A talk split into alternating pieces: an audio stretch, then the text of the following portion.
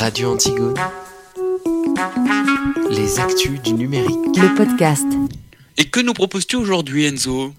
Eh bien aujourd'hui je vous parle une nouvelle fois des assistants vocaux. Alors vous le savez, la concurrence est rude sur ce domaine tant les acteurs, certes n'étant pas des milliers, mais sont des les grands géants du numérique.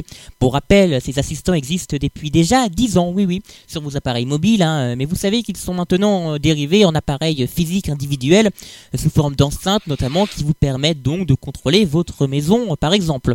Google a bien sûr misé sur ces appareils et a lancé son système nommé Google Home en 2016 et en 2017 en France, eh bien sachez que selon le site Night to 5 Google, la première version de l'enceinte connectée euh, Made in Google devrait être remplacée par une nouvelle, plus puissante et avec, pour l'instant c'est la seule information, un meilleur son. Oui oui, je vous le disais, c'est donc la seule information qu'on a à notre disposition sur ce sujet.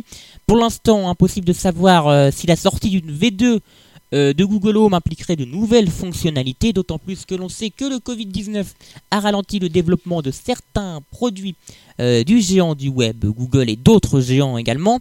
Alors y aura-t-il une mini révolution prochainement sur ce secteur? La réponse dans quelques mois sûrement. Et on termine avec une info en bref. Oui Matt, et tu en as entendu parler, j'en suis sûr, Lidl devait vendre à partir de ce matin des PS4 au prix magiquement bas de 95 euros au lieu quand même des 399 euros lors de la sortie de la console en 2013.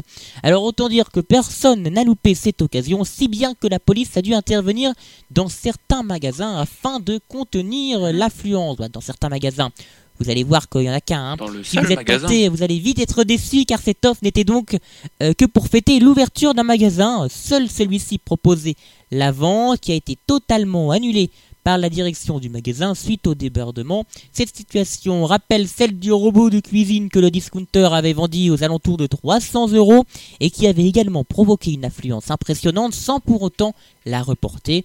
Et puis on va parler de la distanciation sociale qui était bien sûr très réussie, tous agglutinés devant le Lidl. Voilà Matt Tous les podcasts de Radio Antigone Tour sont à retrouver sur tour.radioantigone.com.